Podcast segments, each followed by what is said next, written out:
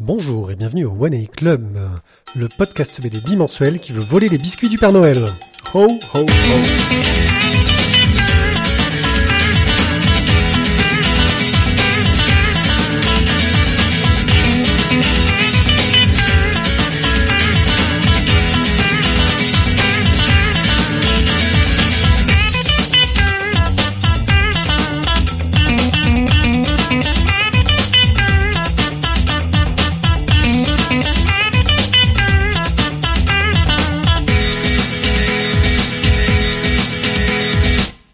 Hey ho les enfants, c'est bientôt Noël Chocolat Kinder, oh là là, quel bonheur Euh, Voilà, je voulais faire comme ça, c'est juste, euh, j'ai mes Kinder de Noël, j'ai l'habitude. Mais attends, il faut mettre, tu parles de marque, là, il faut envoyer Toblerone, Nestlé, tout ça, faut. Mais non, non, il a dit qu'on s'en foutait, ça déjà, c'est 20 fois qu'il te le dit, putain, tu, tu es lourd, quoi. Les... Ok, ben voilà, si vous prenez comme ça, ben voilà, moi je vais faire ma Nabila, j'allais me démouler les cakes. eh ben, c'est super l'esprit de Noël, hein, ça fait plaisir. hein. Bon, Oh, bah, je, je- oh, oh, oh, avec oh, moi, oh. j'ai donc euh, Grinchotio. Bonjour, Grinchotio. Et Simple et Isaac. Salut, Isaac. Putain, t'as vu tout abruti. Euh, pour vous parler de bande dessinée, pour une émission qui va durer une durée indéterminée, car nous ne savons jamais, mais c'est environ une heure, une heure vingt. On verra comment on s'en sort. Dans cette émission, nous allons vous parler en online de bandes dessinées qui ont une approche multimédia, turbomédia un peu étrange, que j'aime bien. Les chroniques seront consacrées à Peste Blanche, Spirou, la femme léopard, Gérard Depardieu, Adam et Ève, Dress Code. Notre carte blanche sera mystérieuse. Notre splash page sera consacrée à Out There, dont le tome 3 est sorti il y a maintenant un petit moment, mais c'est pas grave. Avec l'accent. Il n'y aura pas d'express dans cette émission. Et pour notre hors-sujet, je vous parlerai de la série Black Mirror, qui, qui commence à dater un peu, mais qui est vraiment très très très bien. Et puis Voilà. l'avantage, c'est que vous avez pas beaucoup d'épisodes à rattraper. Oui, c'est clair. Ça va, c'est bon, euh, ça va bien pour vous euh, depuis le temps? Non, moi j'ai envie de changer, voilà. Ouais, oui, on change Ouais. Bon bah très bien, Bah, c'est pas grave. T'as pas une petite fin, toi? Tu veux un biscuit? Ouais. Tu veux un biscuit? Bien, je vais te donner du biscuit virtuel. Mmh, il est bon ce biscuit virtuel. Mmh. Moi je vais, je vais te donner du biscuit, mon coco. Il a un bon goût d'oxy. Tu aimes le biscuit? Et après, et après, il y a un mec qui nous dit, ouais, je vais te remettre ça en parole explicite, euh, Ouais, putain, je comprends ouais. pas, on a personne. Ah non, mais j'avais aucune, euh, Voilà, non, bon. enfin bon, voilà. Donc je vais vous parler de Non-Stop Bar et Super Pixel Quest. Alors, euh, je n'ai pas pris trop de notes, donc euh, j'y vais un peu à l'arrache. Ce sont euh, deux expériences proches du turbo-média, je dirais, entre guillemets. C'est-à-dire que ce sont vos clics qui vont faire progresser l'histoire. Et dans le cas de Non-Stop Bar, encore plus particulier, vos clics et aussi vos déplacements. Vous allez avoir des interactions avec le dessin, avec l'image, pour la faire progresser. C'est dans un style très noir, avec des images très tranchées, sombre et fort sympathique.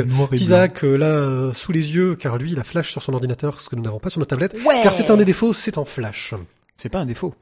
Bah, si, parce que maintenant, t'as quand même presque plus qu'une tablette qui supporte le flash et ça devient compliqué. Oui, mais ça c'est, enfin, c'est c'est la faute des, des, des, des, des- de Droid, hein. C'est pas. C'est la faute d'Adobe. Oui, enfin bon. Voilà, Non, précisément, si, mettent si tu veux, si tu veux qu'on en parle tout de suite, voilà, on en Bon. parle. Donc euh, c'est une expérience que j'ai trouvée On bien sympa avec plein d'idées, des, des bifurcations au niveau de l'histoire, euh, une histoire qui tourne en boucle, euh, qui, est assez, qui, qui- qui est assez sympa, c'est c'est assez bizarre et assez sombre, mais ça se laisse lire, ne serait-ce que pour apprécier le, le- le talent de dessinateur. Tu as peut-être le nom de l'auteur sous les yeux, toi, je l'ai pas moi. Euh, oui, nonstopbar.com. D'accord. C'est sur nonstopbar.com. À bout, à bout, à bout, à bout, à bout, à bout. Oula, ouh. Ah, ok. Ouais, c'est, c'est, ouais, enfin, c'est du croate. Enfin, du tchèque, euh, République tchèque. Bon, on s'en fout, c'est muet. Euh, Wojciech Seda et Andrzej Novak. Voilà, c'est muet, donc euh, ça peut se lire dans toutes les langues. Super Pixel Quest, lui, nous prend un style graphique euh, beaucoup plus pixelisé. On reste dans du noir et blanc. Le style graphique fait énormément penser à comment ça s'appelait euh, Goblins euh, au niveau du, du jeu vidéo. Si vous avez connu ce jeu vidéo-là, c'est vieux. Hein, Oula, Goblin- oui. Goblins, puis il y a eu Goblins, et ensuite eu Goblins. Euh, à chaque fois, ils enlèvent un i. Voilà. Euh, on va suivre un bonhomme qui se balade dans une sorte de donjon, euh, qui est poursuivi euh, par un sorcier qui fait apparaître des portes, des fenêtres. Et à chaque fois qu'on clique, on progresse dans l'histoire. Et en fait, la planche, c'est l'endroit où il se trouve et on a le plan qui se crée au fur et à mesure, les différentes pièces qui apparaissent. Et on va suivre la progression de ce personnage dans cette histoire. Ça ressemble à une espèce de, vieux Donkey Kong ou Mario euh, sur, sur l'ancêtre de l'ancêtre de l'ancêtre hein, de, de la console. Voilà. Des espèces de petits machins noir blanc là. Oui. Donc euh, clairement, bah, moi c'est une approche que j'ai bien aimée. Euh, J'aime beaucoup le travail justement de narration. euh, comment est-ce qu'il nous fait nous balader dans la planche dans un sens qui n'est pas le sens de lecture classique, parce que on va prendre un ascenseur, on va monter, des escaliers vont disparaître, on va être téléporté à un endroit. Bref, une aventure assez intéressante à regarder sur superpixelquest.com et c'est aussi muet, donc ça peut se lire sans aucun problème. Voilà. Sur votre lieu de travail. Oui, comme tout le monde. Voilà. Tu as trouvé ça comment, euh, Tizak Thio, toi aussi, t'as acheté un œil ou? Euh, je trouve ça très très très très. C'est c'est old school. Noir et blanc. Voilà. D'accord. C'est un avis tranché. non, mais c'est non, c'est intéressant, mais voilà, c'est. Bah, comme j'avais pas pu voir l'autre à cause de Flash, et ben voilà, je suis un peu déçu. Tu es déçu. Mais Voilà. Super Pixel a l'air quand même plus drôle. Oui, oui, c'est plus, c'est plus dans le genre rigolo. L'autre a un côté euh, non-stop bar, un côté un peu acide, euh, côté euh, un peu euh, trash, euh, noir. euh, Hmm. Avec un, il y a de l'humour, mais c'est beaucoup plus hum, humour, hum, un, tu, tu Très, ris c'est jaune. très polar. Voilà. Eh bien, Peste Blanche, tiens, que je n'ai pas lu, tiens, pour, une fois, un truc que j'ai pas lu, mais Thio et Isaac l'ont fait et ils vont nous en parler, et c'est Isaac qui nous fait le pitch. Alors le pitch, euh, bon déjà Peste Blanche euh, a été écrit par Jean-Marc Pontier, n'est-ce pas, qu'on a eu la chance de, de rencontrer au festival euh, Des Calanques. Ouais. Et donc il y a eu une interview qui est passée. oui, qui hein, est déjà passé On en dans nos hors-série spéciale. Exactement. Euh, donc le pitch, euh, on parle de Jean-Baptiste Château, qui est professeur à l'université.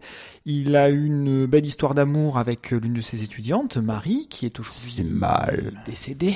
Pas se dépend, c'est mal ou pas. Hein. C'est mal. toi, toi, t'es, toi, t'es institut en maternelle, alors forcément, c'est mal. Mais lui, t'es à l'université, Mathieu. Hein, voilà. Euh...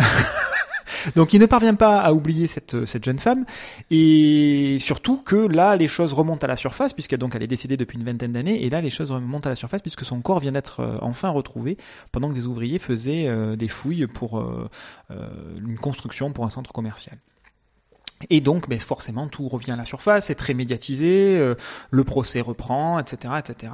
Et euh, ces ouvriers faisaient donc des fouilles. Ils tombent sur euh, euh, une espèce de charnier qui date de la peste noire de 1720 à Marseille et où cette jeune femme a elle aussi été euh, jetée. Donc, en attendant les résultats des tests ADN qui, qui, qui sont ré- réalisés sur sur le cadavre qui a été trouvé, le- l'enquête est réouverte. Jean-Baptiste Château lui se replonge du coup dans cette relation qu'il essayait pourtant d'oublier depuis de nombreuses années et il n'arrive pas à l'oublier, donc finalement il va se tourner vers les sciences occultes et il va aller voir un marabout. Et donc ce marabout, euh, visiblement réputé, puissant, etc. Retour de l'être aimé, Euh, euh, retour de les ordinateurs à distance. C'est ça. Et visiblement ça marche très bien, voire trop bien, puisque la peste blanche est le résultat de cette consultation qui, qui, qui sort du cadre normal. Euh, cette peste blanche, c'est une espèce d'épidémie d'amnésie collective euh, qui engendre eh bien, tout un tas de- d'effets parfois improbables, mais généralement assez catastrophiques sur l'ensemble de la population marseillaise, puisque cette histoire se passe donc à Marseille. Bien, mais c'est du polar, c'est du... Et ben voilà, c'est du polar, c'est du fantastique, c'est de l'auto-analyse, de l'autocritique, c'est euh, c'est un mélange de beaucoup de genres, et en même temps, ça fonctionne. Voilà, moi je, je, je me suis absolument régalé dans tout ça. Graphiquement? Graphiquement, euh, c'est c'est du noir, blanc et gris, quand même euh, le racontait euh, l'auteur. Euh, c'est simple, c'est efficace. Il y a quelques quelques gros plans, beaucoup de petites cases. Euh, on va dire que à un moment donné de l'histoire, on se transforme en espèce de road movie inversé où on remonte à la genèse de de, de l'histoire euh, par euh, une traversée de Marseille avec tout un tout un suivi d'indices qui sont très bien très bien représentés. Euh, la passion, elle aussi, entre ces entre l'auteur donc entre le, le prof de, de fac euh, Jean-Baptiste Château et sa son étudiante. Ça aussi, c'est plein de sensualité, c'est très bien rendu. c'était un lapsus révélateur ou pas? Qu'est-ce que j'ai dit? Tu t'es dit entre l'auteur... euh, Ah non, je, écoute, il est lui-même prof de fac, mais je n'ai pas envie de faire de raccourcis car cela ne nous regarde pas. Mais voilà, non, c'est graphiquement parlant, moi j'ai trouvé ça simple et très très efficace. L'objectif à chaque fois, c'est, à mon sens, hein, comme ça que je l'ai perçu, c'est euh, faire passer les émotions pour qu'on soit vraiment en totale immersion, aussi bien dans la ville que donc parce qu'il y a tout un tas de, de vrais lieux de Marseille qui sont retracés. euh, quand on se balade dans la ville, ce sont les vrais lieux qui sont représentés, Notre-Dame, la Vieille Charité, etc., qui sont qui sont vraiment représentés. Alors toi, tu connais Marseille, t'as reconnu, euh, mais si tu connais pas Marseille, c'est pas grave. C'est pas grave en soi, mais euh, voilà, le travail est là. On, euh, Pontier est, un natif de, de Marseille, et voilà, euh, déjà la, dès la couverture, on, on nous montre le plan de Marseille avec euh, les choses essentielles, à savoir le vieux port et donc tout ce qui va autour, qui est quand même le berceau de, la- de, de, de, de- de la, de la civilisation phocéenne. C'est là, et c'est qui est remonté- classe civilisation phocéenne. attends, attends, on est de Marseille, on n'est pas de Marseille. 2600 ans d'histoire, petit, hein. Voilà, on reste un petit peu dans les, dans les clous. hein. Bah, Sans compter qu'en plus, c'est- c'est une vieille carte de Marseille parce que pour ceux qui connaissent, il y a encore le quai du canal qui n'est pas en fait la future place aux huiles, euh, qui a été donc rebouché depuis. Mais mais, euh, bonjour, euh, racontez-nous l'histoire de la sardine du euh, c'est pas la, c'est, non, Mais c'est non, pas, mais c'est pas- justement. c'est pas la sardine, mais ça, c'est par contre une vieille carte et c'est Oui. intéressant parce que c'est quelque chose qu'on raconte aux Marseillais, mais que tu n'as jamais vu pas de tes vrais yeux. Exactement. Enfin, À moins d'aller au musée qui est en dessous de, de- du centre bourse. Et Alors moi qui connais pas bien Marseille, en fait, je suis déjà perdu. voilà. Bref, donc tou- toujours est-il qu'on est vraiment dans l'immersion, l'immersion dans les sentiments, l'immersion dans la ville, euh, l'immersion dans ce qui se passe dans la tête du personnage euh, et dans, dans cette ville qui devient un petit peu folle, qui qui, qui régresse, qui devient animale euh, par cette perte de, de, de mémoire. Tio Toi qui l'as lu. Euh, moi qui l'ai lu, je te dirais que c'était un livre intéressant, euh, qui a, qui a beaucoup d'intérêt. Je sais que la population marseillaise est très cosmopolite, c'est sympathique de nous faire euh, penser à ces gens qui nettoient nos pare-brises. Continue. que tu veuilles ou que tu ne veuilles pas d'ailleurs, Oui. C'est ça. Ils font des cœurs avec la spatule. Vas-y. Moi je t'aime, je t'aime. Connasse, vas-y, vas-y, connasse, donne les sous. Vas-y, poursuis. Euh, perdu. Complètement perdu. Bah écoute, moi je trouve que le scénario était, était intéressant. Euh, cette, euh, cette enquête qui va euh, frôler, on va dire, le fantastique et voilà, il a une, une certaine poésie. Bah voilà, c'est un bon bouquin. Ça fait un petit peu découvrir des quartiers de Marseille ou redécouvrir des quartiers de Marseille. C'est intéressant. Euh, graphiquement, c'est pas non plus euh, un truc à, à casser les petites pattes au canard, mais euh, je pense que c'est pas non plus c'est très minimaliste. Hein, Voilà, aussi. c'est- mais c'est très mini- C'est ouais. voulu. c'est voulu et efficace, efficace, intéressant. Par contre, sa discussion avec les mouettes est quand même par contre des fois un peu dérangeante. Oui, mais enfin, je, je me suis permis de faire un espèce de, de petit listing des différents thèmes qui sont abordés dans le bouquin, euh, qui, pour le rappel, ne fait pas non plus 4000 pages. hein. Euh, on a l'importance de la mémoire individuelle et collective. C'est ce qui nous caractérise, qui nous donne euh, notre place d'être humain parmi les autres êtres humains, parce que c'est- comme ça que c'est présenté. Euh, la place que notre société accorde à cette mémoire collective, à notre histoire face aux besoins économiques, puisque là on est dans la construction d'un centre commercial ou quelque chose de ce genre-là. Euh, du coup, la déshumanisation qui est liée à la perte de mémoire, puisque ben là, c'est des thèmes qui ont déjà été abordés. Euh, bon, Pontier est, lui-même prof euh, de, lettres, donc là, ça nous renvoie à, à Ionesco et à, Camus. On est, dans des, grands classiques. Euh, le rôle du personnage narrateur, parce que ça aussi, c'est un, truc qui est, assez intéressant, qui est le narrateur, le personnage principal, euh, potentiellement le coupable parce qu'il a déjà été inculpé et on essaye de le inculper une deuxième fois. Mais en même temps, vu que c'est lui qui présente l'histoire, il est aussi juge, il est parti, il présente, il présente tout ça sous son œil à lui. Euh, c'est voilà, c'est un point de vue qui est, je trouve, assez riche. Euh, et on sait jamais si ce qui est raconté est la réalité ou si c'est la perception du narrateur qui peut être en même temps le coupable de service. On nous montre également Marseille euh, de façon assez vivante. C'est presque un personnage, euh, je trouve, dans, dans cette histoire-là, qui est cartographié, qui est très précise et qui sert de fil conducteur, comme je disais tout à l'heure, pour remonter, puisque bon, sans trahir vraiment l'histoire, euh, vu que cette peste blanche se déclenche, il pense en être responsable, bien évidemment. Donc il essaye de réparer et donc de remonter aux origines. Donc bien malgré lui, il va falloir qu'il refouille dans ses souvenirs. Euh, et puis au milieu de tout ça, des thèmes plus plus plus plus évidents comme l'amour, euh, la passion, euh, qui est possible, qui n'est pas possible, qui se termine bien, qui se termine mal, euh, des touches de fantastique parce qu'au milieu de tout ça, ça reste quand même euh, le fil conducteur, hein, le marabout qui déclencherait euh, cette peste blanche par son action. Et puis derrière il faut quand même combattre tout ça, donc il y a besoin d'une volonté forte de la part de de, notre personnage Jean-Baptiste Château. Ben voilà, c'est des thèmes qui sont, je trouve, très lourd, très important. Euh, ne serait-ce que l'un des thèmes, c'est euh, c'est euh, c'est l'étranger de Camus, c'est la peste de Camus, c'est Rhinocéros de Ionesco sur un seul de ces thèmes. Et lui, il a réussi à marier tout ça sans que ça devienne lourd. C'est euh, voilà, je trouve qu'il y a une il y a un vrai joli travail d'écriture scénaristique derrière tout ça. Voilà, c'est un vrai boulot. Je crois que ça vient de remonter dans ma dans ma pile de lecture. Ah, ouais. Euh, ça peut. C'est pour qui? Euh, bah celui-là en l'occurrence c'est mon bouquin donc c'est pour moi. Oui, c'est bien, merci. Hein, euh, quel type de public recommanderiez-vous cet album? Euh, c'est compliqué parce que c'est, euh, il faut quand même avoir un, un, un goût pour euh, pour se creuser un petit peu la cervelle. Donc après, euh, si on aime le polar, on peut prendre que la tranche polar. Si on aime le côté un petit peu fantastique, ésotérique, ça peut marcher Poétique, aussi. Si on aussi. voilà onirique, tout ça, ça peut marcher. Euh, si si on aime les les histoires d'amour, ça peut marcher aussi. Comme je disais, vu qu'il y a beaucoup de thèmes qui sont abordés, après chacun peut prendre soit l'intégralité, soit qu'une partie de ce qui est de ce qui est traité. Donc je pense que ça peut quand même toucher pas mal de personnes. Puis les amoureux de Marseille aussi. Ok, bah merci. 1946.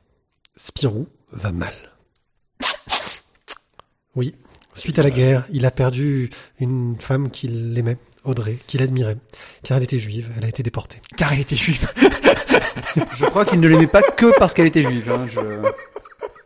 Non, il a perdu car elle était juive. Non mais ah, tout de suite, vous mettez pas les virgules au bon endroit. hein. Vous me cassez tout mon effet dramatique. Pierrick, magnifique. Vous me cassez tout mon effet dramatique. Donc Spirou boit. Oui, vous l'avez bien entendu, Spirou est alcoolique dans cette bande dessinée. Ça commence mal. Ça commence mal. Euh, nous retrouvons donc Spirou et Fantasio dans un Spirou euh, par, donc là c'est Schwartz et Yann, qui reviennent sur une nouvelle histoire. Ils avaient déjà fait le Groom vert de gris. Euh, C'en est un peu la continuité. Et donc on va suivre comment ça s'est passé après-guerre avec euh, Spirou qui a été un héros, mais ça se passe pas trop mal, pas mal, enfin ça se passe pas trop bien, pardon, parce qu'il a ressombré dans l'alcool, il est pas très doué, enfin il va, il va pas bien du tout. À côté de ça, son ami euh, Fantasio qui lui est un zazou, est devenu un zazou, donc euh, les zazous ce sont euh, Comment est-ce que je pourrais remettre ça dans le contexte? Ce sont un peu des surréalistes euh, qui font la teuf non-stop, euh, qui écoutent de la musique de sauvage et qui s'intéressent à toutes les choses du, du monde extérieur à l'Europe, des musiques étranges et compagnie. Euh, Sauf que Spirou va se retrouver confronté, euh, bien malgré lui, euh, à une étrange femme léopard qui vient attaquer un de ses clients. Il tente de la protéger, de la cacher, et sur ce, va se lancer toute une enquête pour aider cette jeune femme à retrouver un objet qui a été dérobé. C'est un album fort étrange que ce Spirou. Premièrement car c'est le premier Spirou 2 dans cette collection euh, hors série hein, qui aura un tome 2. C'est une histoire à suivre, ce qui en soi, je le dis tout de suite, m'a vraiment perturbé. Euh, je trouve que c'est pas vraiment adapté à cette collection où on s'attend à avoir un album complet qui nous raconte une histoire complète. Euh, voilà pour la base. Euh, mais mais mais l'histoire est très intéressante. Je trouve que la façon dont il nous dépeint cette époque de l'après-guerre, mais vraiment juste après-guerre en Belgique, euh, est intéressante. Premièrement parce que nous, petits Français, euh, ne la connaissons pas, alors que ce sont nos voisins proches. Euh, et puis aussi parce qu'il s'intéresse à des phénomènes sociaux de l'époque, donc les Azous par exemple, euh, dont on a vaguement entendu parler. euh. C'est oui. un zazou. Euh, de là, il va nous faire présenter de nombreux personnages historiques euh, au milieu de tout ça, euh, qui sont, d'ailleurs, j'ai oublié leur nom et pourtant ils sont connus. Je crois que c'est Simone de Beauvoir. Oui. Et, et comment il s'appelle le, le mec? Ah, Filouche. ah j'ai oublié son nom. Jean-Paul Sartre. Jean-Paul Sartre. Voilà. Merci. Oh les gars, c'était un couple. Oui, oui, oui. mais- Oui. Enfin bon, euh, j'aime beaucoup la relation qu'il y a justement entre de Beauvoir et Sartre. Euh, Sartre a l'air d'être un assez odieux. euh, Bah, il est juste misogyne. Enfin, oui. À côté de Simone de Beauvoir, ça fait beaucoup sourire. euh, Elle qui est. Mais justement, on apprend Ouais. pourquoi Simone de Beauvoir. euh, Oui, mais c'est justement très intéressant ce- ce côté-là. Euh, pas sûr que ce soit la, la- la vérité vraie. hein, mais- Seul regret, Spirou est un peu spectateur au milieu de cette histoire. Il est un petit peu un personnage euh, qui, qui entraîne le récit, mais qui ne fait que le, que le subir vaguement. C'est le fil Euh, rouge C'est le fil rouge, euh, le costume de groom. Non, c'est le groom rouge, on va dire. Voilà. Non, ouais, c'est c'est- ça, je suis vraiment d'accord avec toi. C'est c'est- c'est ce qui est dommage, c'est que nos Spirou et Fantasio, bon là, c'est en théorie que Spirou surtout, mais euh, bah, il, c'est- il est pas acteur de cette de, de cette histoire. D'un autre côté, il est en dépression, il va pas bien, donc ça. Oui, enfin, bon, On temps, espère qu'il va se relever dans Ouais, le tome 2. Mike Hammer, euh, même euh, alcoolique, euh, c'est quand même lui le personnage principal de Mike Hammer, quoi. Ouais. Donc là, Spirou, bah, il aurait pu être personnage principal de sa propre Ouais, histoire. Parce que y a- enfin, finalement, Fantasio ne fait que conduire une voiture et, et Spirou ne fait que sauter de toit en toit. Et Spip ne fait que. Et Spip ne fait que des commentaires. Mais ça, c'est normal. Il faisait ça avant. Oui, mais Voilà. non, c'est vrai que ça, man- en fait, finalement, honnêtement, on enlève euh, Spirou, on enlève Fantasio. Est-ce que ça change quelque chose au récit? Pas grand chose. L'histoire reste. Bah, disons que si tu mets Spirou en tant que témoin de cette époque-là, parce que euh, avec son journal, etc., il a été témoin de, de cette époque-là entre guillemets. Ouais, il est Euh, témoin, mais en même temps, enfin, il, il- il ne sert à rien dans la résolution Oui, des problèmes. Il est, Témoin. il est vraiment pur spectateur. Hein. C'est Voilà. Euh, graphiquement, j'aime beaucoup le, le- le travail de Schwartz, euh, très ligne claire, très propre. Euh, un petit travail sur le euh, sur les zones euh, d'ombre, sur les côtés un petit peu polar noir justement, je trouve euh, la façon dont est représenté euh, les créatures de l'ombre. On a des personnages qui m'ont beaucoup fait penser aux, aux créatures de coma.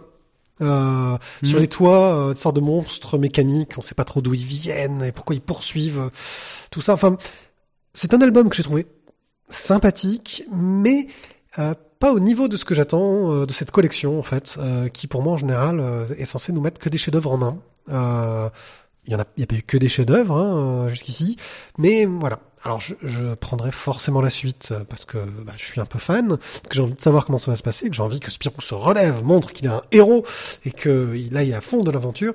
Euh, c'est totalement justement à contre-courant de ce qu'on peut avoir dans les dans les Spirou classiques euh, actuels euh, qui sont par Vellman et, euh, comment et Johan. Là, on est vraiment dans euh, voilà, on retourne vers le passé, on s'intéresse à ce qui à cette époque, on en fait un portrait, je pense, assez intéressant.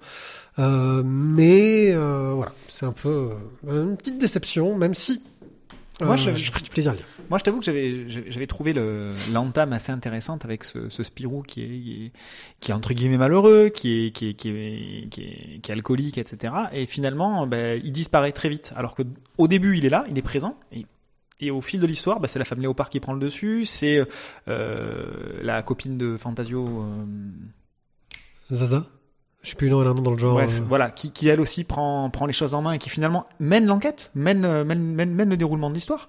Euh, et que ce soit Fantasio ou que ce soit Spirou, c'est vrai qu'ils disparaissent un petit peu euh, du cours de l'histoire. Thio?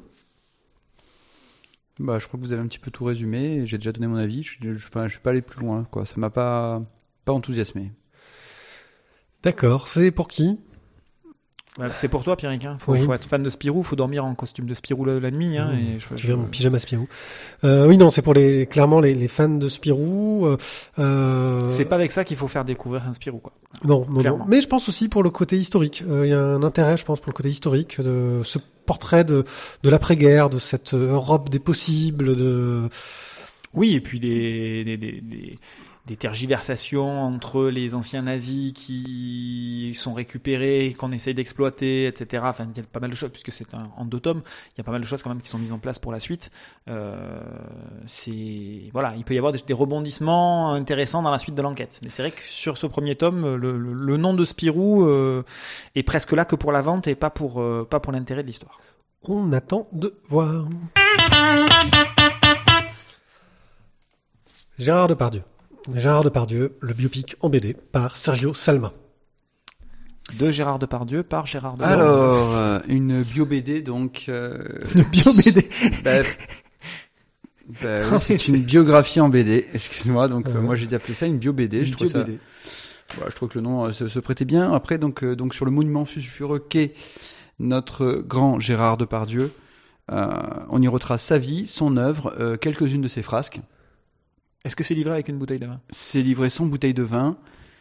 Après, hum, je donne tout de suite mon avis. Euh, ça m'a quand même euh, au moins je trouvais ça intéressant parce que ça m'a au moins euh, rafraîchi, on va dire, la, mémoire, on va dire, sur l'acteur génial qu'a pu être Depardieu avant et que finalement on a bien, bien, bien oublié aujourd'hui avec bah, tout ce que fait le, la personne Gérard Depardieu.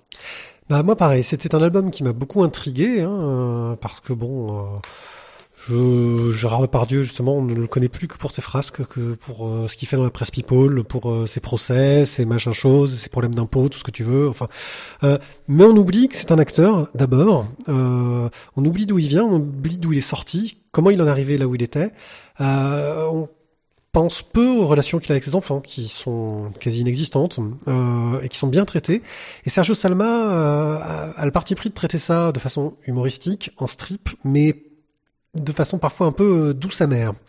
Euh, on sent, enfin, je trouve qu'il humanise énormément ce personnage de Depardieu. Euh, dans son parcours, sur comment il en est arrivé là où il en est, euh, et il nous rappelle que ouais, bah, c'est un monument du cinéma français et qu'on a tendance à l'oublier, euh, et que lui-même est en train de nous faire oublier euh, la personne qu'il était, et qui, je pense, mérite qu'on s'intéresse, s'y s'intéresse encore. Euh, donc oui, globalement, ce sont quasiment que des strips, des histoires courtes, des, des gags. Euh, petit truc, on sait jamais trop où est le gag et où est l'anecdote. Qu'est-ce qui est vrai? Qu'est-ce qui a été rajouté pour l'humour? Euh, C'est un peu le défaut. Euh, mais moi, j'ai voilà, j'ai trouvé ça euh, très agréable, très rafraîchissant. Il y a des anecdotes très très drôles. Oui, celle voilà. m'a fait beaucoup rire. Voilà. Euh, et des moments très touchants et très durs. Hein, la relation avec son fils, qui est, qui, est, très difficile. Euh, euh, bah, le fait de reproduire les erreurs de ses ancêtres, euh, ce genre de choses là. voilà. c'est un gros album en noir et blanc chez Bambou Édition. graphiquement, bon, c'est le trait de Sergio Salma. Donc Sergio Salma s'est beaucoup fait connaître pour du travail jeunesse. il me semble, si je dis pas de bêtises, qu'il travaille avec Libon sur Hannibal Lecter. Il faudrait que je vérifie parce que je crois que je dis une bêtise. Je sais pas pourquoi j'ai eu cette idée en tête. Euh, donc c'est un style très caricatural, très simple, euh, très peu de décors. Franchement, ça intéresse purement ouais, au personnage. Un du, du truc de jour, enfin, du truc. Du, truc. Du strip de, du dessin, du dessin euh, de presse? De presse. Oui, c'est vrai qu'il y a un petit côté dessin de presse. Euh, donc c'est dans l'ordre chronologique au niveau de sa vie. Euh, voilà. Moi, je, je pense que c'est très intéressant justement d'avoir ce côté-là. Quoi. Euh, mais ça te permet vraiment, enfin, comme je disais, voilà, c'est, moi, ça m'a vraiment permis de, de, me rappeler que avant tout ce qu'on voit aujourd'hui à la télé, parce que bon, bah, j'avoue ne pas être allé voir un film de Gérard Depardieu récemment, mais il bah, en a fait? Il en, non, je crois qu'il en fait encore. Hein. oui, il en fait encore. Il en fait encore, mais sauf que bon. Il doit en faire en Belgique, je pense. Il est en mode automatique, quoi. C'est ça. Et mais par contre, tous les anciens, bah, ça m'a permis de me rappeler, oui, celui-là je l'ai vu, celui-là je l'ai vu. Ah oui, c'est vrai que celui-là est excellent. Ah, ouais, oui, voilà. Et, et c'est vrai que c'était un, je pense que c'est voilà l'acteur qui marque, qui a marqué une époque et, euh, et qui, qui, est encore, on va dire, euh, euh, un monstre du cinéma français et, et, et ça, on, ça, on pourra pas lui enlever quoi. Hein, il aurait dû mourir en pleine gloire. Euh, non, parce qu'il n'est pas Molière. Donc euh, non, non, mais c'est c'est quand même voilà, c'est c'est un bon bouquin à lire, intéressant et, et qui nous redonne peut-être une perspective autre sur sur un personnage qu'on qu'on qu plus souvent euh, en ce moment, on va dire, dans les, dans les médias. Voilà, c'est pour qui? Pour tous ceux qui ont la mémoire courte Ouais. voilà, facile. Euh, non, bah, pour les fans de cinéma, pour ceux, ceux aussi voilà, qui ont envie peut-être de redécouvrir Depardieu autrement. Ouais, pour, pour ceux qui veulent euh, se replonger dans l'histoire du cinéma français, parce que c'est vraiment un monument de l'histoire du cinéma français. Ah bah, il a participé forcément à la plupart des, des, des, des grands films euh, de réalisateurs français, donc oui, effectivement. Mais il a bossé avec beaucoup, beaucoup de très grands. Exactement. À toi, Isaac. Eh oui. Adam et Ève de David et Kali et Bob. Alors, que dire sur cette euh, bande dessinée? Donc, pour faire simple, déjà, euh, elle s'intitule Adam et Ève entre parenthèses.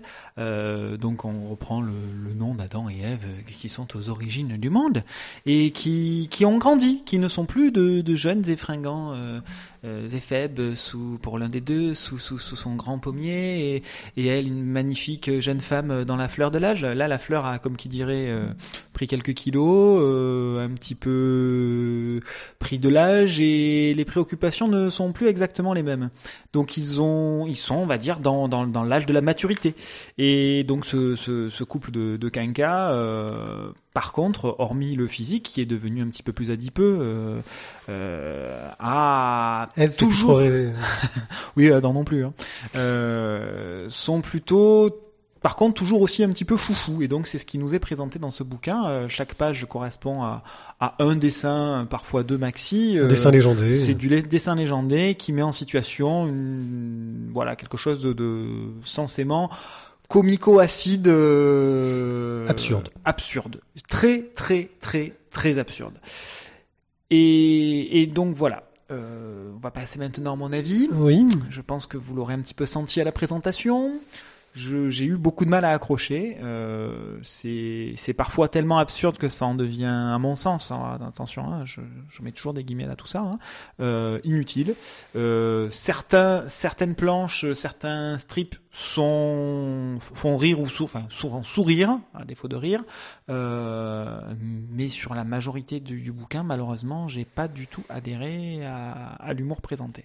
Voilà, un petit peu la tête que vient de faire Mathieu. C'est un petit peu dommage que Voilà, tu vois, en vous n'ayez pas l'image. il avait pas lu encore. Et il y a, euh, voilà, il y a une bulle qui est sortie de sa tête et c'était what the fuck. Exactement. Hein je- voilà, c'est bien je, vu. je l'ai, je l'ai bien vu, je l'ai bien vu. Euh, alors, clairement, oui, on est dans le nonsense, euh, un côté très très Monty Python, euh, dans un humour absurde et qui part dans tous les sens. On confronte, euh, en gros, aux réalités du monde moderne des personnages qui sont censés être ancrés euh, dans le passé. Euh, il y a malheureusement toujours ce problème du, de la surcharge, c'est-à-dire qu'un album complet de dessins légendés à lire d'un bloc. Voilà, surtout si on n'accroche pas à ce type d'humour-là. Euh, je suis pas aussi radical que toi. Moi, ça m'a fait sourire plus que assez souvent. Ça m'a fait sourire. Ça m'a pas fait rire à- aux éclats, effectivement. Euh, je trouve le dessin assez rigolo, assez fun, qui s'adapte bien au style. Maintenant, euh, effectivement, ça ça m'a pas été. euh, c'est pas l'album du siècle, quoi. Non. Ce que, ce que j'ai trouvé finalement le, le plus sympathique dans cette histoire-là, c'est les, les, les, les doubles pages intermédiaires où on nous présente le voyage en Italie, le voyage à droite, Oui. le voyage à gauche, et où sous forme de photos euh, type euh, Polaroid, euh, on a ben, justement pareil une petite mise en scène particulière et qui est du coup euh, localisée à l'endroit des vacances euh, en question. Euh, voilà, c'est c'est ce que finalement j'ai trouvé le, le plus le plus sympathique, euh, le plus sympathique dans tout ça. Pour le reste, ça fait bah, du coup, vu que c'est un recueil, ça fait un peu très décousu. Euh, L'humour est assez particulier. Parfois, il marche, parfois, il marche pas. Et du coup, sur l'ensemble, euh, je trouve pas le fait de faire un recueil de ce genre de choses absolument essentielle et palpitante. Voilà. Par contre, effectivement, le dessin euh, colle très bien au style un petit peu euh, euh, déja- déjanté, décalé et, tout ce qu'on veut. Oui, le petit Brad Pitt a, dé- a décalqué, a, a- a découpé à la fin. Voilà, Euh, très bien. C'est parti de voilà de ce qui m'a fait rire ou sourire et voilà. Après voilà, on est très dans écho des savanes fluides glaciales. Hein. C'est euh, c'est très euh, très dans cette veine là. Hein.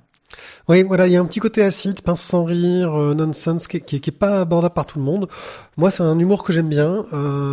Pour le coup, c'est pas le truc qui m'a le plus emballé, mais voilà, non, c'est pas.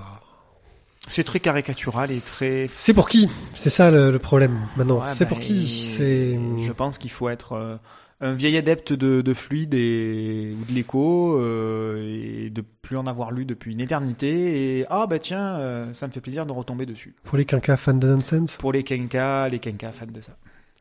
Ok. On reste chez le même éditeur. Tiens. Waouh. Avec Dress Code de Pochep. Alors, euh, Pochep est quelqu'un dont nous avons déjà parlé. On avait parlé de Traboul, de divers autres ouvrages, de Bonne à marier, etc.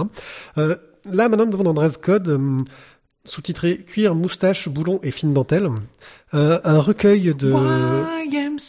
Oui, un recueil d'albums, euh, un, un recueil de, de gags qui était paru sur son blog. Euh, ça a été un petit peu amélioré. Il y a un petit fil conducteur derrière qui nous reprend euh, des séries de, de personnages. Donc on va suivre euh, comment euh, un Terminator euh, qui se plante et qui arrive euh, en France euh, Chez, chez Mémé. chez Mémé. Donc euh, forcément, Sarah Connor? Non, c'est à côté. voilà. Euh, nous avons Non, c'est même pas à côté en fait. c'est ça, c'est C'est euh, tu resteras à la maison pour manger la soupe ce soir? Allez viens. Nous avons euh, Fag West, qui est l'histoire euh, d'un cowboy euh, qui adore le cuir et les bottes. Euh, voilà, mais mais qui l'assume totalement pas. hein, franchement, c'est totalement pas assumé. C'est ça qui est drôle. C'est ce décalage-là qui est rigolo. La Ligue Expertise et Conseil, ce sont des super-héros qui en fait commencent à s'intéresser à la loi et qui doivent faire très attention au texte de loi. Par exemple, ils peuvent pas agir sur un cas parce qu'ils ont un procès sur un autre dans ce cas-là et donc ils peuvent Ouais. pas aller sauver la personne. Prise Parce d'otage- que non, ça- sur les prises d'otages. Parce qu'en Ouais. fait, combien il y a d'otages? Plus de 4 On n'y va pas. Ouais, Il va trop d'y avoir trop de, trop de procès. pertes. ouais. Voilà, nous avons Anatomy Corps, l'incroyable homme atome, euh, anatomique. En gros, c'est un écorché, et le gars, il essaie d'avoir une vie normale, mais c'est un écorché vif, tu vois. Voilà. Et surtout, surtout, Lady Oscar. Lady Oscar. Fabuleux. Voilà. Lady Oscar, qui est une femme fantastique. Euh, bon, elle a une moustache, mais c'est qu'un détail. Euh, Ouais, c'est un Oui, mais, entre, mais quelle euh, femme mais quelle femme, voilà. femme. Quelle femme. Tout le monde est à fond Oh sur là. elle, euh, l'admire, la trouve magnifique. euh, Quelle sensualité, mais, quelle euh, féminité. Elle, elle a pas chanté dans Queen? Il y a ça, oui. Euh, et oui, ça, rien que le Lady Oscar, pour moi, c'est celui qui m'a le plus fait mourir de rire, quoi. Euh, voilà. Euh, Tiens, je te montre celle-là, toi qui l'as pas lu, euh, cette planche. euh. Enfin, c'est- magistral. On va suivre donc tous ces personnages-là. Euh, on a l'impression d'être sur un zapping télé, en fait. On passe d'un à l'autre. D'une chaîne à l'autre, ouais, d'une chaîne à l'autre, euh, on suit les bouts d'histoire, c'est totalement décousu, euh, mais on rigole beaucoup, quoi. Euh, alors j'avais rencontré euh, l'éditeur qui m'avait dit que euh, c'était le genre de BD où on était coupable de, on se sentait coupable de rire à des blagues de PD. Il dit non, je ne me sens pas coupable, j'ai ri à des blagues de PD, j'ai trouvé ça très très drôle et franchement exceptionnel. Euh, je ne peux que recommander euh, Dress Code qui m'a beaucoup beaucoup beaucoup fait rire. C'est complètement décalé, mais Bah, c'est voilà. une, par- une parodie, c'est complètement barré, mais encore une fois, euh, de chez Pochep, c'est voilà, c'est divin. Euh, au niveau du dessin, on va parler un peu du dessin de Pochep, euh, qui est très exagéré, euh, en général, voilà, qui est très, euh, ouais, enfin, je sais pas comment décrire son dessin tellement il est hallucinant. Euh, Ben, il y a, c'est disproportionné, c'est c'est complètement déjanté. il en fait des tonnes, il y a des Il raccourcis des- de perspective de voilà. temps en temps énormes. Les couleurs, euh, ça peut piquer les yeux, mais mais bah, tout, enfin oui, encore une fois, le fond, la forme, tout tout va bien ensemble, quoi. Oui, voilà. Euh, c'est pour qui? Euh, Je crois que là, je dirais, là, là, je dirais pour les fans de Monty Python, tu vois, ouais, ça Ouais. marche. Ben voilà, tout, tout à l'heure on était euh, dans Adam et Ève avec euh, de l'absurde qui marchait pas, et là on est dans de l'absurde qui marche. Mais il y a peut-être le côté référencé aussi qui aide, hein, le côté ces références populaires. euh, pour le coup, euh, Lady Oscar, il aurait pu l'appeler euh, Lady ce qu'on veut, euh, ça marchait quand même. hein. Oui, mais quand tu vois Lady Oscar, tu penses à Lady Oscar, quoi. Et là, C'est sûr. Elle est habillée comme un garçon. Voilà, ah, je l'attendais. Euh, un très très bon moment, ce dress code. Et il a pas fait la musique de Terminator? Non, c'est vrai.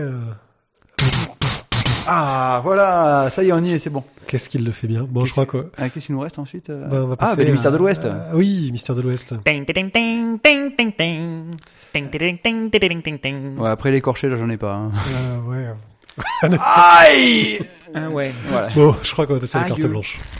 Carte blanche à Matimanga. Mathieu qui nous rejoint pour nous parler d'un sujet surprise, mais sans doute un manga. Salut Mathieu. Salut Pierre. Bah écoute, ça faisait longtemps.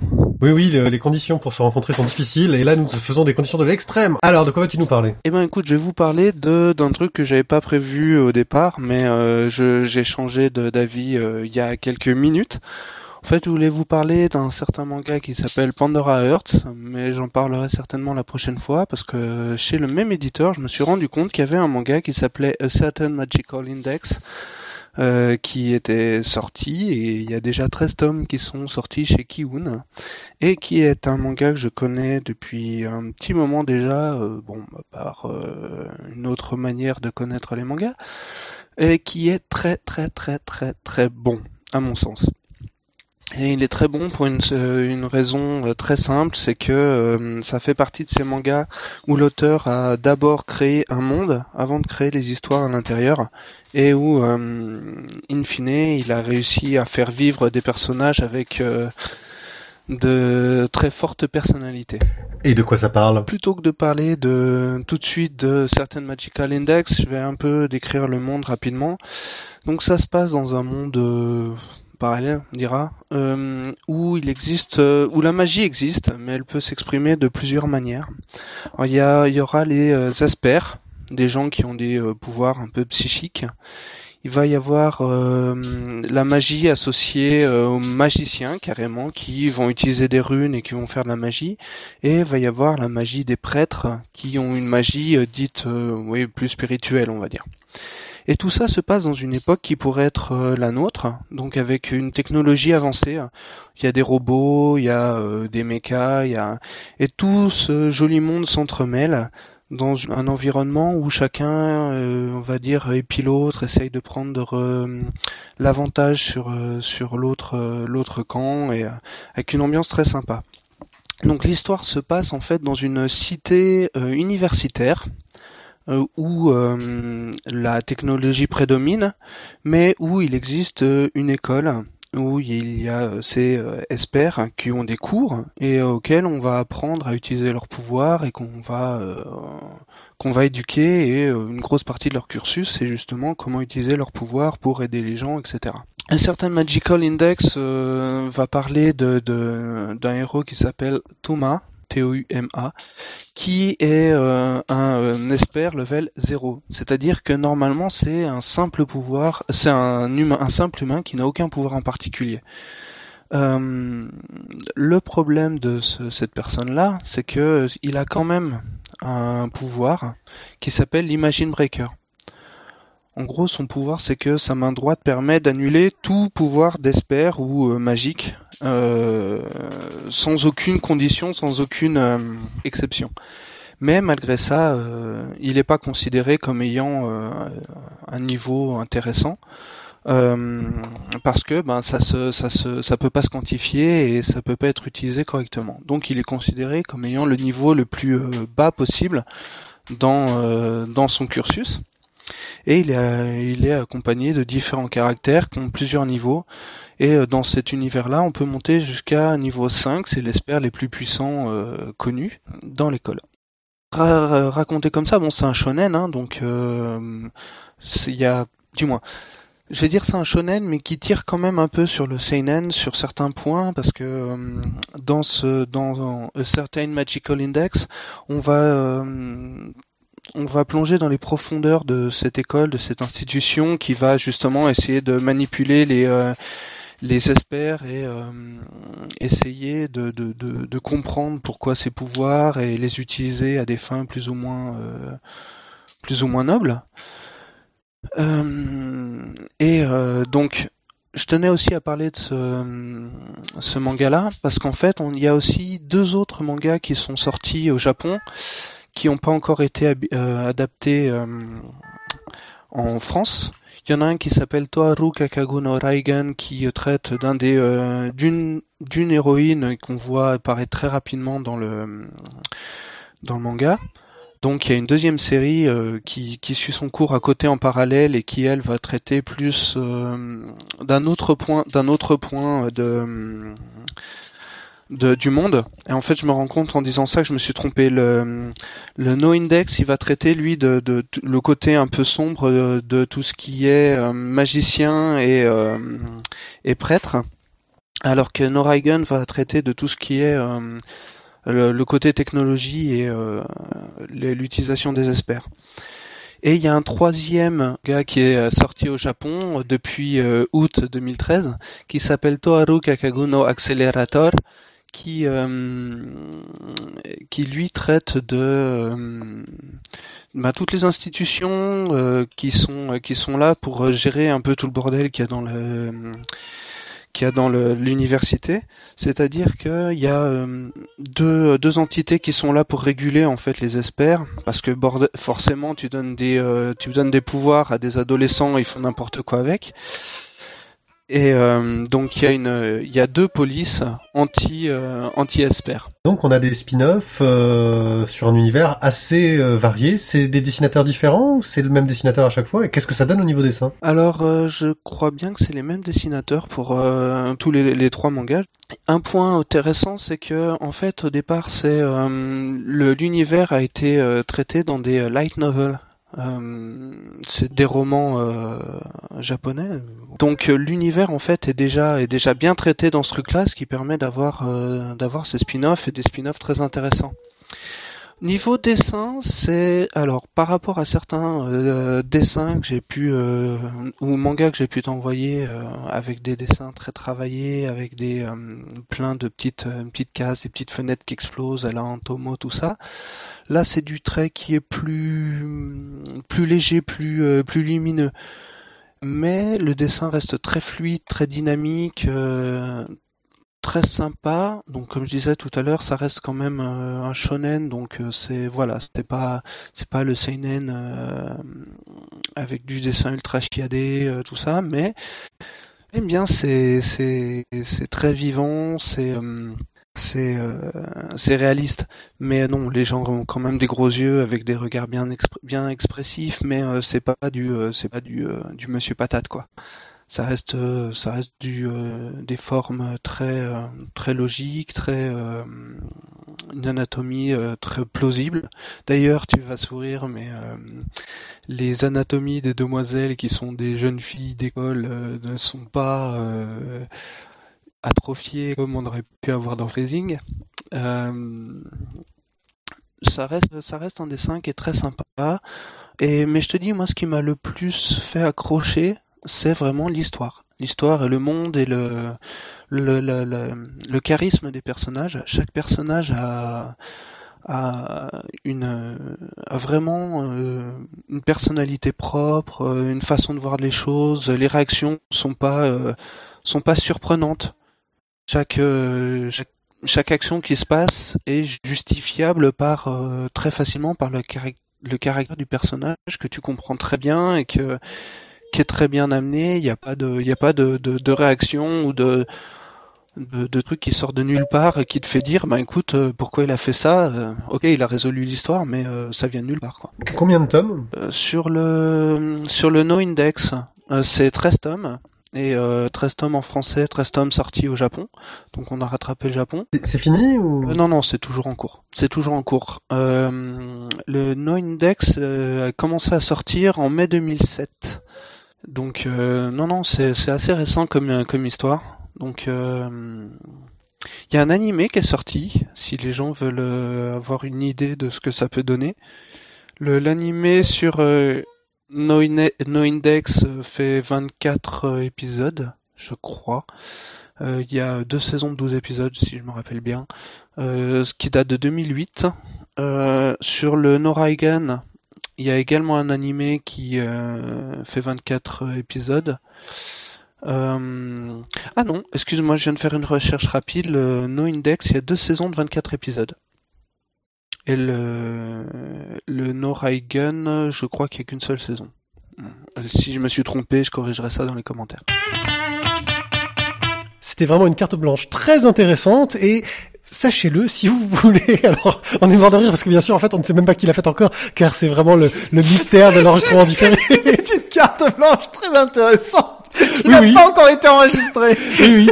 Mais si vous voulez participer à nos cartes blanches, il suffit de nous contacter via le formulaire de contact sur le site lavoidesbulles.fr et je vous répondrai personnellement pour vous dire à quel point votre idée est géniale et fantastique, car franchement pitié, faites des cartes blanches, j'en ai marre de courir après les gens pour en faire, c'est trop du boulot, c'est de me... Allez, Euh, euh, euh, Bonjour et bienvenue à tous dans Pyramide Aujourd'hui avec nous, Mr. Taio Bonjour. Et Monsieur Pied. Salut. Alors, euh, messieurs, on va rentrer tout de suite euh, dans le vif du sujet. hein. Vous connaissez euh, les règles du jeu.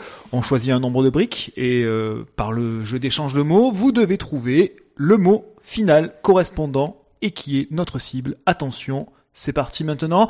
En combien de briques, Monsieur Taillot Euh, en, en 3. Trois briques, c'est un joli challenge. Attention, on y va. Euh, ramonage.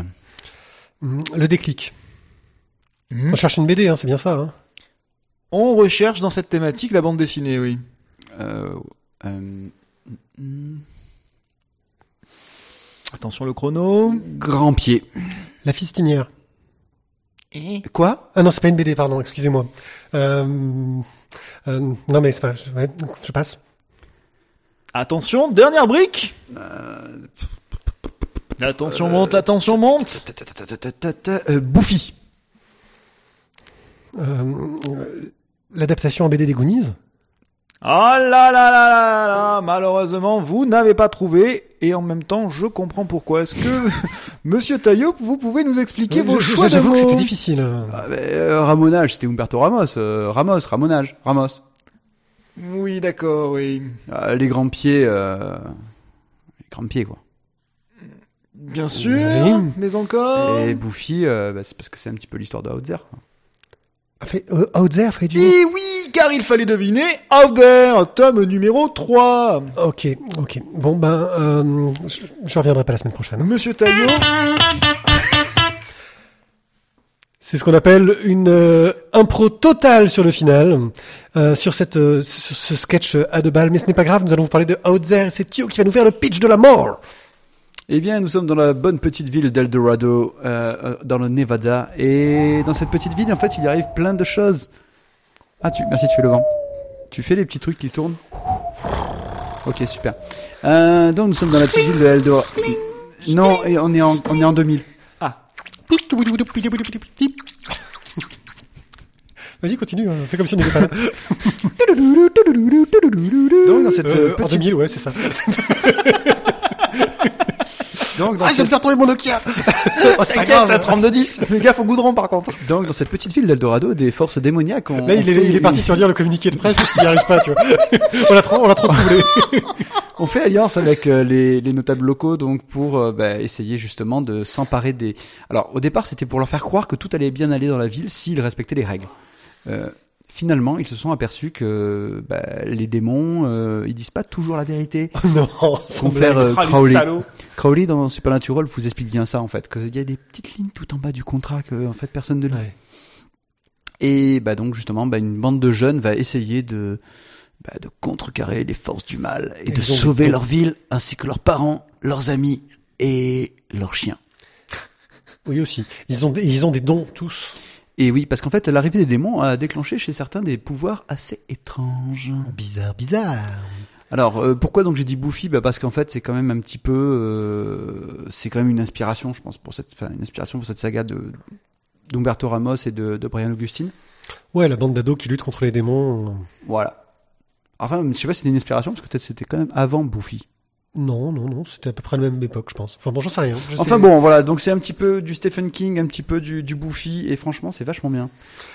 Ouais, euh, on suit donc ces, ces pauvres héros euh, largués. Donc euh, il y a trois tomes en français euh, qui finissent la série. Ça avait déjà été prépublié euh, chez Semic à l'époque euh, en fascicule. Euh, c'est la même traduction qui a été reprise, traduction de euh, Vianney Jalin, je crois, Euh, mais j'ai un doute. Euh, la fin n'avait jamais été traduite, et en plus, dans le tome 3, on a un petit bonus euh, inédit euh, qui a été fait qui a été fait là récemment euh, par Humberto Ramos pour vraiment conclure sa série, parce qu'il avait laissé quand même pas mal de pistes d'ouverture quand même, euh, quand ça, s'est arrêté. C'est une série qui a connu, je crois, euh, 18 numéros US, qui sont répartis ici sur trois, trois, trois numéros, et qui est plutôt pas mal, parce qu'on a des rebondissements assez réguliers. Euh, la ville se fait enlever, carrément, ils enlèvent une ville, euh, le, méchant se fait fracasser, mais ça veut pas dire que c'est fini.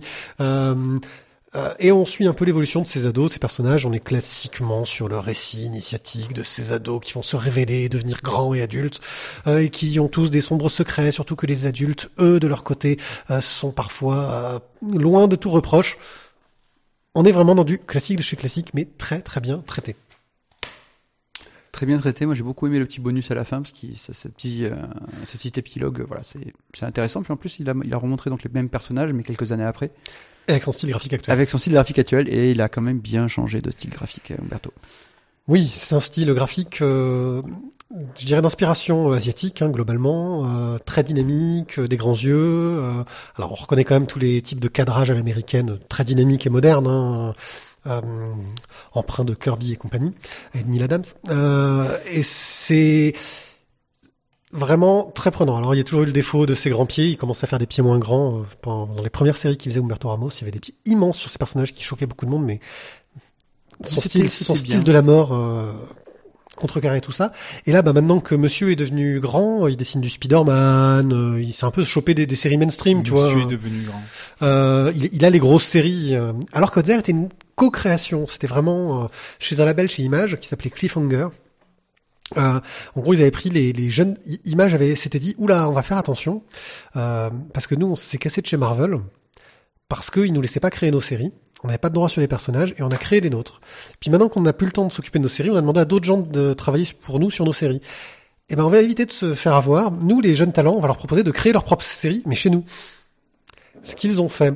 Sauf que les jeunes talents en question euh, ont pas eu un gros suivi. Il y a eu un certain Joe Madureira qui a fait euh, un Battle Chaser qui n'a pas duré, qui n'a jamais eu de fin. Si j'avais eu de fin. Il y a eu un Chris Bacalo euh, qui était euh, assez euh, régulier avec Steampunk. Euh, et euh, Humberto Ramos, lui, était tellement régulier qu'il a réussi à sortir une première série qui s'appelait Crimson, qui est arrivée à la fin, et une deuxième série qui s'appelle Outzer. Donc, euh, on peut dire que niveau régularité, il avait assuré euh, à ce niveau-là. Euh, voilà, je pense que c'est une bande dessinée très agréable, une bonne lecture. Et, et juste pour info, en fait, c'est pas au Nevada, c'est en Californie. C'est écrit en gros sur le titre. et- Ouais, c'est vrai. Ouais, California Outzer. Euh, voilà. Euh, Qu'est-ce que tu aurais à rajouter sur cet euh, ouvrage, Thio? Euh, c'est peut-être pas le, le comics qu'il faut absolument avoir dans sa collection, mais euh, mais le scénario est intéressant et, et les rebondissements, voilà, vous laisseront quand même euh, bien bien en haleine, je trouve. Donc, si vous êtes fan de, de, de Buffy, que vous aimez bien un petit peu le un petit peu de fantastique, allez-y. Fantastique à la. King, voilà, voilà, ce côté-là, euh, Bah en plus voilà, c'est en trois en trois tomes donc chez euh, chez les Glénat Comics. chez Glen Comics, donc voilà, ça va pas se faire trop de trop de difficultés, peut faire un petit achat sympa pour Noël. Et puis c'est une belle édition. Ils se sont permis de, de conclure l'histoire qui n'avait pas de conclusion jusqu'ici, ce qui quand même euh, est plutôt agréable. C'est vraiment un plus pour l'édition française. Euh, et moi, ça m'a permis de lire la fin, euh, alors que j'étais un peu resté sur ma fin euh, avec euh, l'arrêt de, de Semic. de, de, de la publication chez Semic. Voilà, Outzer, euh, pour tous les fans des, histoires à la Buffy et de l'horreur à la Stephen King. Hors sujet. Black Mirror est une série de Charlie Brooker euh, qui a actuellement deux saisons de trois épisodes. Donc c'est une anthologie de science-fiction euh, anticipation. Donc des histoires qui durent à peu près une heure, un peu plus en général. Donc c'est de la série un peu longue. C'est un petit peu Sherlock Holmes. Ouais, euh, Enfin, sur, Sherlock. le format, sur le format, ouais, c'est un peu Format, Sherlock. form- sur- format de Sherlock. Sherlock. Euh, et là, il y a juste un- une sorte de d'esprit commun qui va parler de des écrans et de notre relation aux écrans. Comment est-ce qu'on est coincé euh, Dans la même position. dans la même position avec Thio. Oui, oh, on a la même position, trop bien. Voilà. Euh, donc, euh, pour vous donner Sortez-moi de là donc, pour vous donner une petite idée, je vais vous faire le pitch des trois épisodes de la première saison, qui sont les seuls que j'ai vus pour le moment. Il y a, il y a deux saisons. Euh, dans le premier euh, épisode, en gros, t'as le premier ministre anglais qui est réveillé euh, parce que, en gros, euh, la princesse a été euh, la princesse que tout le monde adore. Euh, tu as déjà eu le speech, c'est pour ça qu'il rigole. La princesse que tout le monde adore a été enlevée.